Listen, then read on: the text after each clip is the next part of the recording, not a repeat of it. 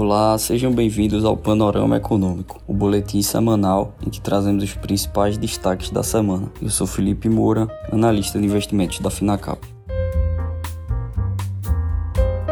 Ainda em tom de recuperação, o Ibovespa fechou na estabilidade, próximo aos 107 mil pontos, numa semana de grande volatilidade, onde chegou a negociar na máxima, próximo aos 110 mil pontos. Mesmo com mercados ainda avessos ao risco lá fora, a percepção do cenário doméstico começa a melhorar. Logo na segunda-feira, o Banco Central divulgou que a dívida pública retomou o patamar de abril de 2020 e atingiu 78,5% do PIB em março completando cinco meses em queda. A relação dívida-PIB vinha em trajetória de queda, com pontuais variações para cima desde fevereiro do ano passado, quando estava em 89%. Esse patamar, o maior da série histórica, foi atingido por conta dos gastos com o combate aos efeitos da pandemia, que elevaram rapidamente a dívida nos primeiros meses da Covid-19. Tivemos também a divulgação do Índice Geral de Preços, o índice que mede a variação de preços entre os dias 11 do mês anterior e 10 do mês atual, calculado pela Fundação Getúlio Vargas, que registrou uma alta de 0,10% em maio, abaixo do consenso de 0,33% e bem menor do que os 2,48% anotados em abril. A melhor leitura de dados macroeconômicos favoreceu a bolsa brasileira na semana e fez com que diversas instituições revisassem levassem para cima as projeções de crescimento da economia brasileira, como o Goldman Sachs, que revisou a projeção para o crescimento do PIB no Brasil em 2022 de 0,6% para 1,25%. O Tribunal de Contas da União, o TCU,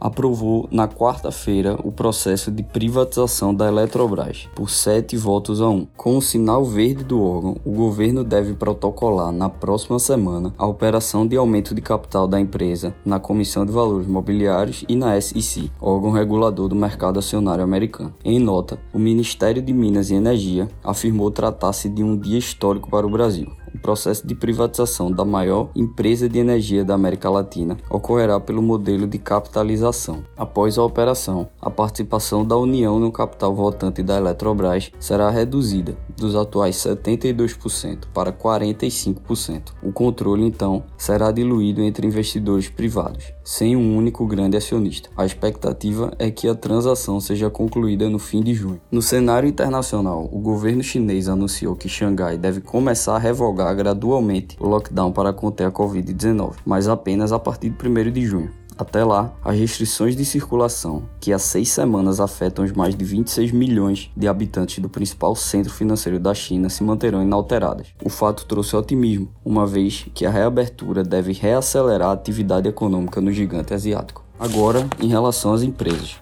a Vale finalizou o programa de recompra iniciado em outubro de 2021, no qual adquiriu todas as 200 milhões de ações ordinárias previstas ao preço médio de 17,56 dólares por papel, somando 3,51 bilhões de dólares. O programa tinha duração prevista até 28 de abril de 2023. Com a conclusão dessa operação, a companhia iniciou na segunda-feira um novo programa de recompra de até 500 milhões de ações, anunciado no fim de abril, com duração duração prevista de até 18 meses. A Saudi Aramco registrou seu maior lucro desde que listou suas ações em bolsa em dezembro de 2019, no maior IPO da história. O lucro líquido da petrolífera estatal saudita foi de 39,5 bilhões de dólares no primeiro trimestre, com aumento de 82% em relação ao mesmo período de 2021. Na semana passada, a Aramco superou a Apple e tornou-se a empresa com maior valor de mercado do mundo. Esse foi mais um boletim semanal Panorama Econômico.